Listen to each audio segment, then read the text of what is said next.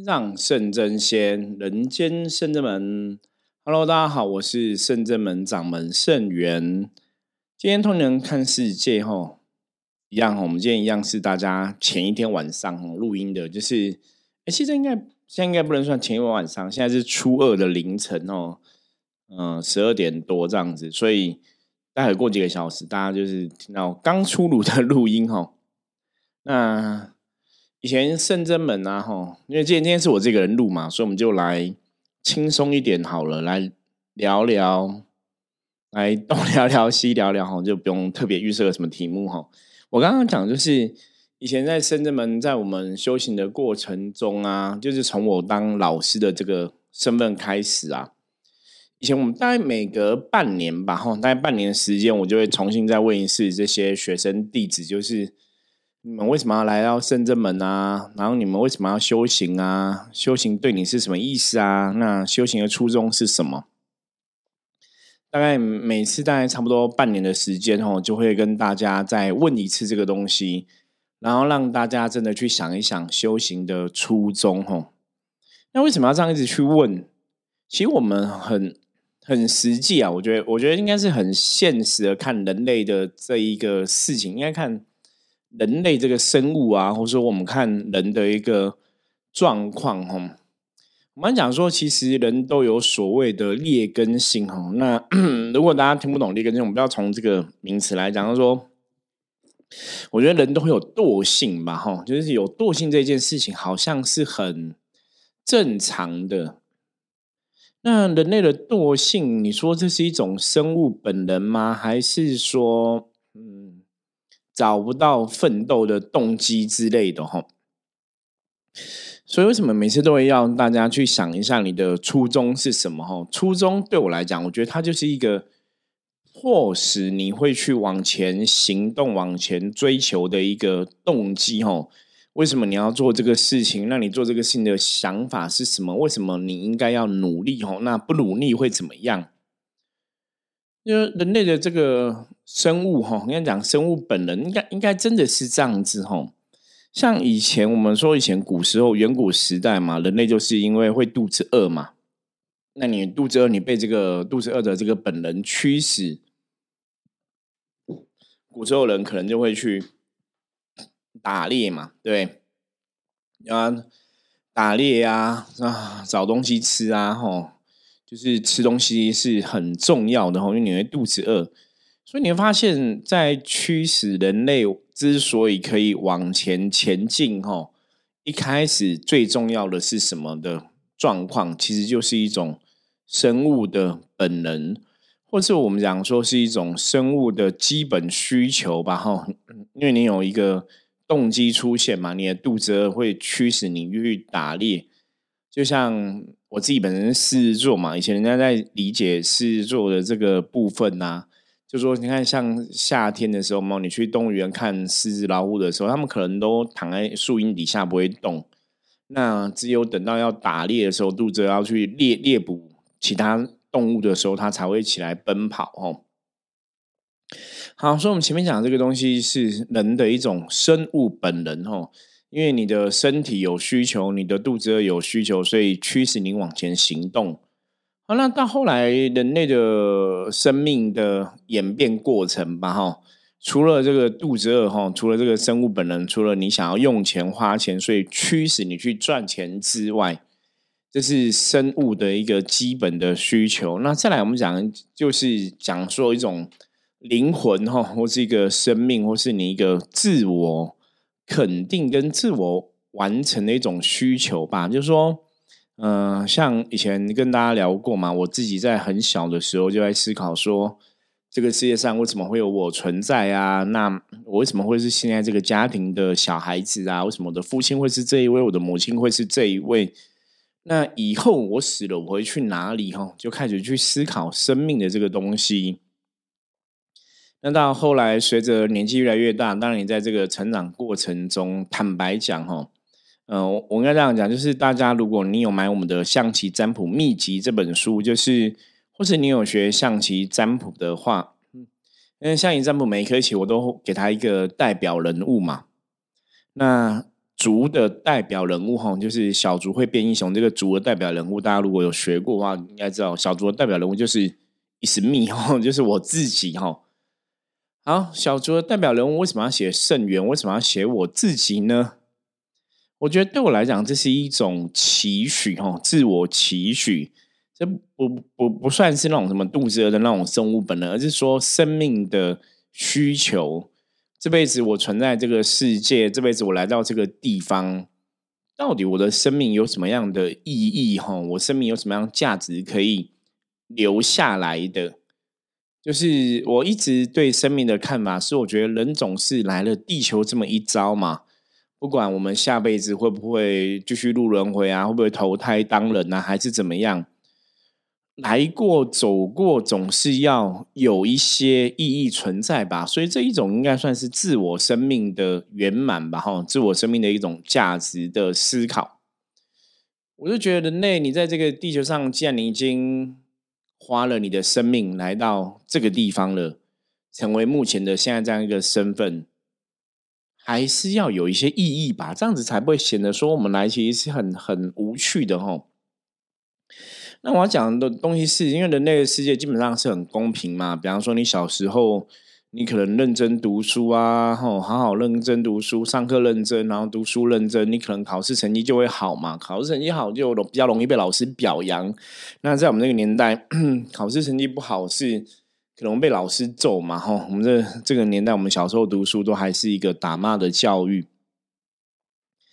那考试成绩好，容易被表扬。可能出社会，你有一个好学历，可能进入社会的一开始的遇到障碍，可能不那么高，或者说你的起薪额比较高，就是哎，好像有一点好处这样子。那当然，有些朋友不是说在学生时期就开始去理解说读书对他们的重要性，哈，甚至说追求知识，好像。也不会觉得是一个很很重要的事情，或者说很想要去做的这个事情。那一直要等到可能某年某月某日某时哈某一天，你才会去思考到说，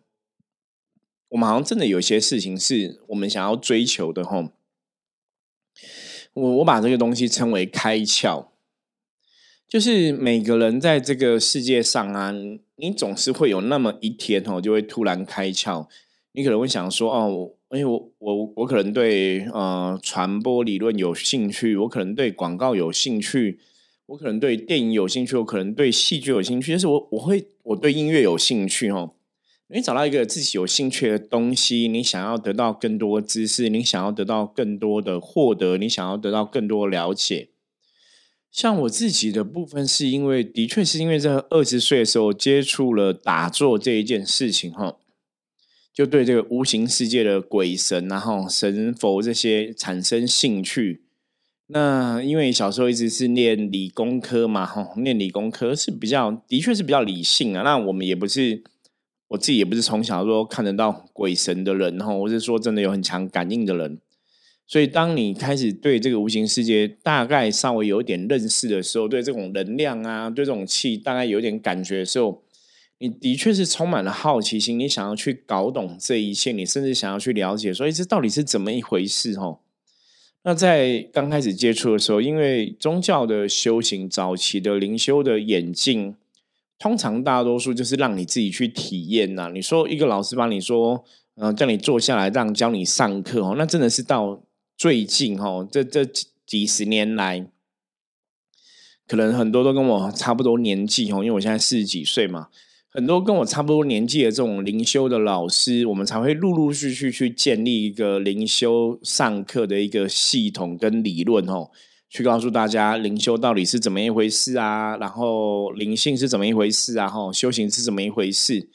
那在我们的上一辈哈的学习，好像比较少，就是这种老师直接哈，我我开个班啊，上个课你就会知道，比较多是什么？大家应该有听过哈，以前比较比较多的，像是那种什么学徒制哈，就学徒制就是你跟在老师旁边看呐，你跟在老师旁边哦，去过他生活，做一样的事情，或是当他的助理，然后去从这个事情中经历中哈，经历中你可能就会学到一些东西。那这种学徒制学到这些东西，其实会不会学到东西？我觉得比较大的重点还是在自己身上哦。就说你有没有真的想要去了解跟学习？你是不是有足够的一个动机？吼，甚至我们讲足够的兴趣支撑着你去学习，支撑着你去经历这样的事情。早期因为我想要去了解神佛的事情啊，所以我在经历上面来讲，当然说，比方说，哎，要去哪个庙拜拜呀，要去哪个庙庙哈，啊，会灵啊什么的，我都会很热衷参与在其中嘛，因为你。去的，坦白讲，每次去都会有不同的收获哈。就是虽然这个地方你去过一次、两次、三次，因为也许这个时候是你，也许你现在灵感、你灵性的感觉可能更强了，所以你这次去的灵动跟你上一次灵动可能又不一样。那你也许这一次去的时候，你可能像我一样去仙山哈写灵宫啊，嗯，去参拜九天玄女嘛。以前有时候去只是去单纯拜拜，我们可能也不会灵动，也不有感应。那有一次去，哎，可能就。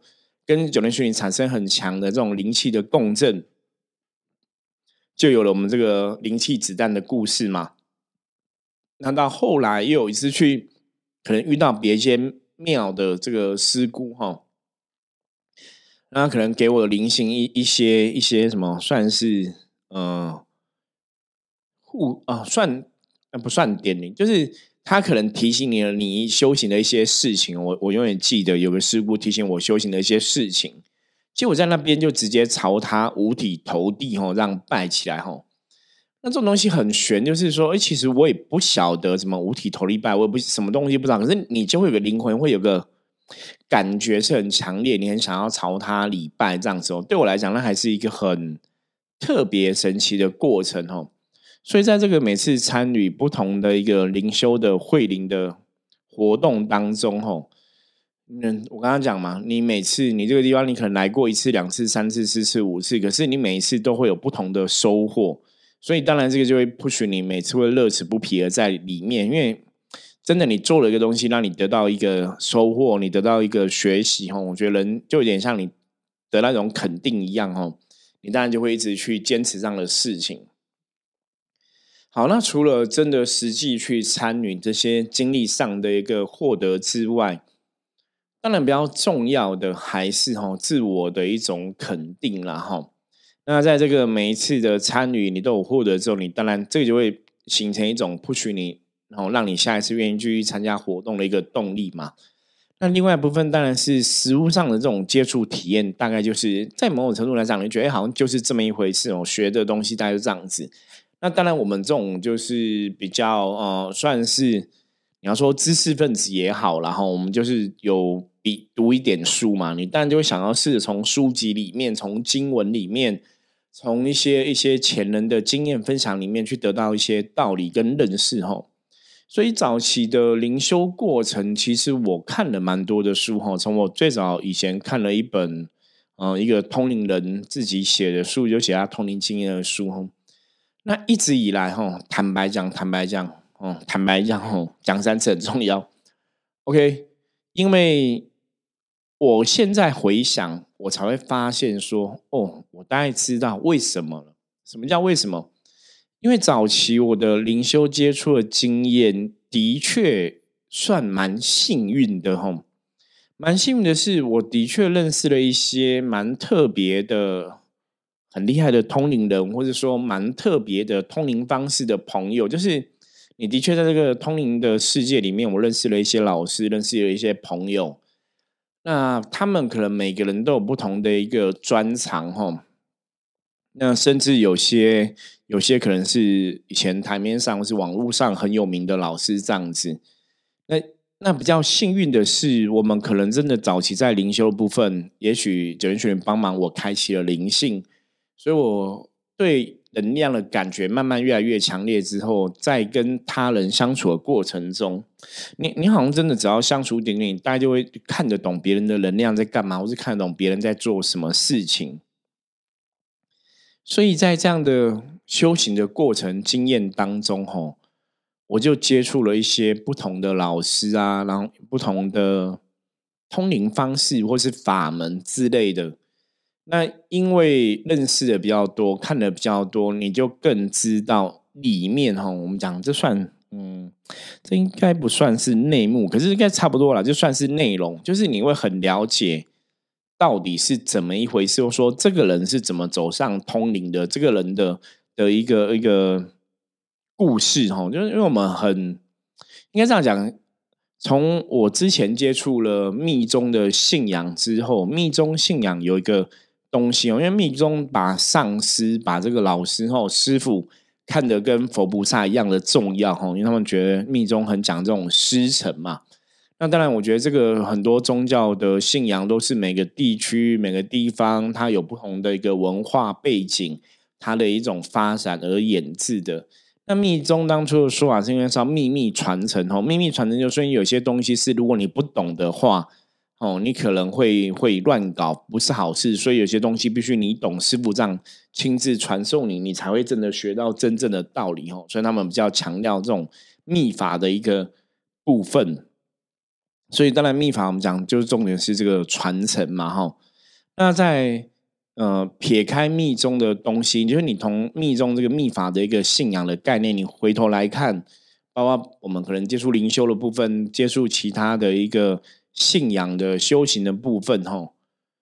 我们好像真的就是会看懂一些东西，哈。我觉得我自己很幸运，在早期认识一些，不管是我之前讲过很多次的观灵术嘛，或者我们讲看缘成功的这些部分的法术，哈，我认识的师兄当初也是，啊。就是很上面的一个师兄哦，法术也是很厉害，然后你就可以更了解这个法术的一些背后的道理跟意义哦。那包括在其他的一个哦，其他一个老师，嗯，比方说我们去我刚讲嘛，密宗密法，他讲传承嘛，他会知道说你这个能量是你这个会的是从哪里来，就是那个起源哈，起源头是蛮重要的，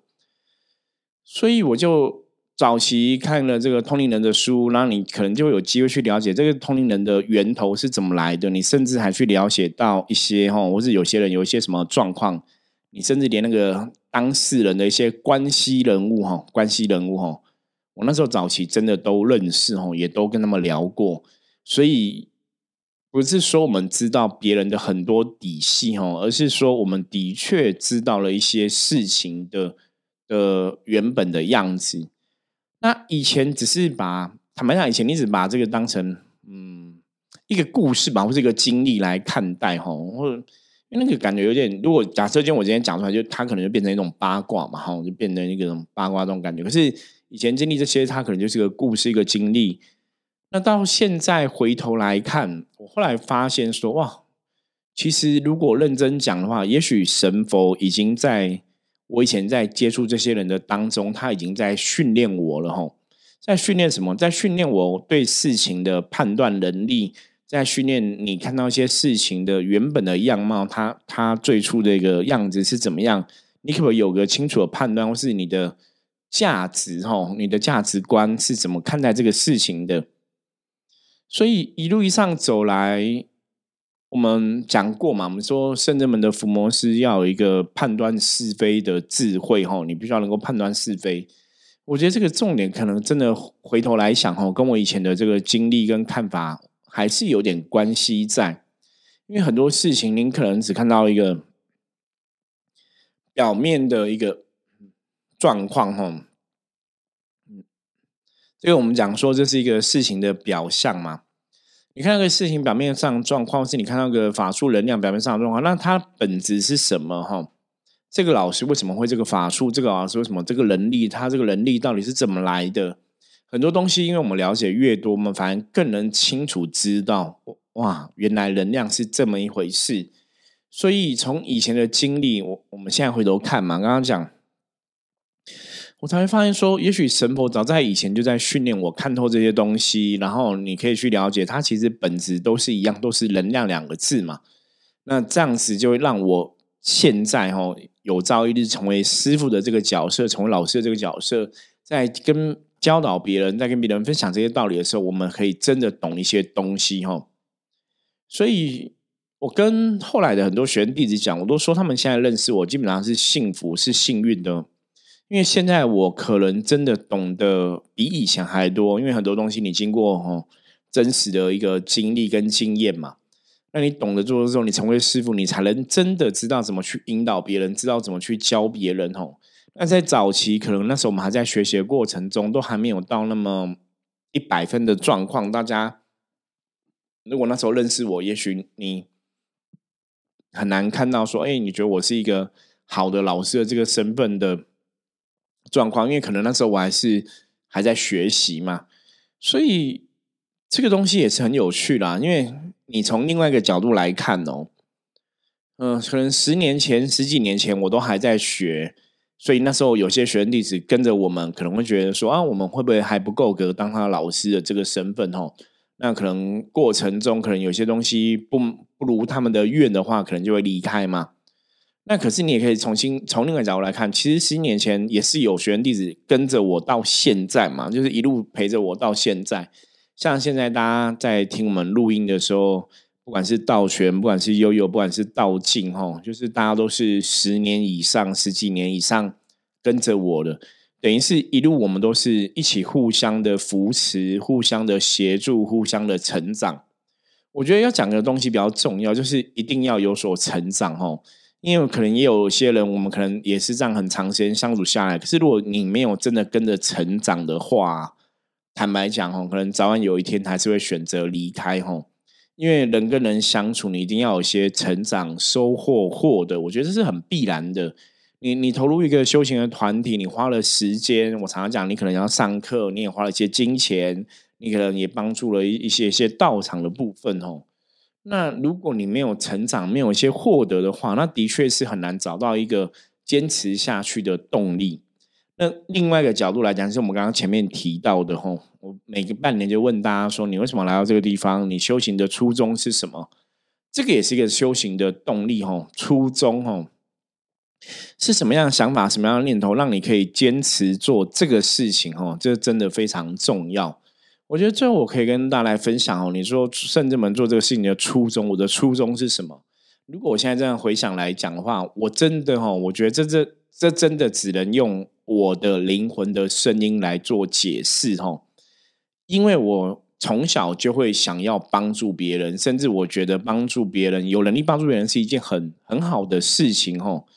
那为什么说这是灵魂的事？因为如果你问我人的话，我我的人吼无法回答为什么我想要这样做，我只知道我小时候就想要这样做，我的灵魂、我的内在就想要这样做。那当然，如果你说我们客观的从人的角度理性的来分析的话，我可能可以想到的是，哦，因为我们家从小拜菩萨，那可能爸爸妈妈教育跟你讲说，我们就是要成为一个好人嘛，哈，成为帮助别人的人嘛。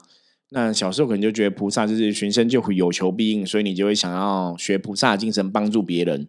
这是从我自己理性的角度来分析的可能性。那你说真的是这样子吗？我其实也搞不清楚，因为那已经太久的记忆。可是你会很清楚知道说，嗯，那真的是灵魂的声音。就我灵魂就会想要帮助别人。当我灵魂看到别人痛苦的时候，我还蛮能体会别人的痛苦哦。说你说同体大悲这种东西是一种，你要怎么去训练同体大悲？坦白讲，我也我自己也经历，我也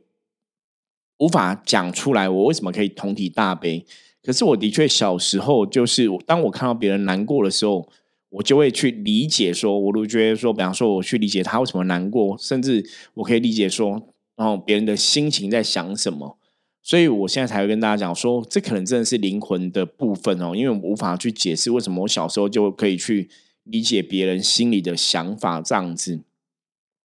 好，就是因为这样子，所以一路以以来，可能这就是我的初衷嘛。像神佛菩萨一样，像观音菩萨一样，可以同体大悲，可以有能力帮助别人，所以我才从这辈子最以前的状况，可能没有感应，也没有什么法力，没有什么神力，一直到后来，现在可以成为神明的代言人，可以好像有一个法术，有个能量，你可以去运你的能量去驱使，帮助别人，可以趋吉避凶，甚至跟这些神佛。有所交流，然后借力使力哈，请神佛来帮忙人类哈，达成寻声救苦、有求必应的一个目的。这个东西还是回到刚刚的讲法，这叫初衷哈。因为你有这样的初衷，甚至我们后来讲过嘛，我说这叫愿力哈。你有个大愿，所以你就可以有这些神通法力产生。所以这个大愿基本上来讲，它就是一个动机哈，那就是不许你往前。迈进的一个行动力吼，让你有这个意志力可以往前走。那当然，这也是支持着我后来在人生的道路上很重要的一个事情。为什么我们要去做这个事情？为什么你要这样子做？或者说，像现在我每天在录 podcast 跟大家来分享，为什么可以坚持？哈，因为很多朋友其实问过我这个问题。对我自己来讲，我觉得这就是一个动机嘛，因为我有个动机，我想要去分享好的、正确的观念给大家。我想要让我的生命的经验可以，也许可以不要说去感动大家啦，也许可以去做一个模范哦。像我们的《弟子规》在“帅”这一期有讲到嘛，就是以师为尊，恪守本分，凡事先求己，楷模率先立嘛。那如果我们的生命，比方说我们每个伏魔师，或是我自己，我圣元的一个人生的经历呀。然后我真的可以去带领大家看到，看到说，哎，很多事你真的想要做，你就是跨出那个行动就去做就对了哈。所以我用行动来证实这样的事情。当我们真的有这样的一个动机，想要去分享一个好的能量，分享一个好的观念的时候，我们跨出了这个行动，它的确是可以被完成的。在这个过程中，你当然就会 push 自己去做这样的事情哦。那甚至我也想让大家去看。人真的不要轻而易举的放弃啊！我们很多事，我们的确是都每个人呢，我觉得每个人都跟我一样，我们都可以去坚持到底，完成很多很多的事情哦，可以坚持到底的。我相信我，我圣元哈，我我我从小也没有个特别的一个，好像很神奇的一个故事，或是很神奇的一个家庭，就是我们家里也是很一般的家庭。我相信我这样一个很平凡的人哈。都可以做到这个部分，那应该大家也会对自己更有信心哦。就像我是从一个很平凡的家庭成长的一个状况，我今天都有办法建立圣人们这个道场，然后可以有这么多的学生弟子在旁边一起帮助大家，那可以让我们的生命哦建立一些影响力。我相信哦，应该很多人也可以跟我一样哦，我们都可以发挥出自己生命中最好的一个影响力。即使你也是跟我一样，也是从一个非常平凡的身份开始哦，所以小卒可以变英雄哦，这是有可能的。好，今天简单跟大家聊聊，我觉得有些时候我还蛮喜欢这样跟大家简单聊聊哈，我们再找时间来陆陆续续分享哦，因为有些时候，当然这也要我自己一个人录的时候才有办法跟大家分享嘛，就是。谈一些不一样的东西哦，谈我自己的一个人生成长的经历，也许会给大家一些启示，也说不定。那一样哦，如果大家喜欢我们的节目，记得帮我们分享出去。然后，如果你有想要听的故事啊，你有想要知道问题的话，欢迎加入我们的 Line 跟我取得联系。我是圣真门掌门圣元，我们下次见，拜拜。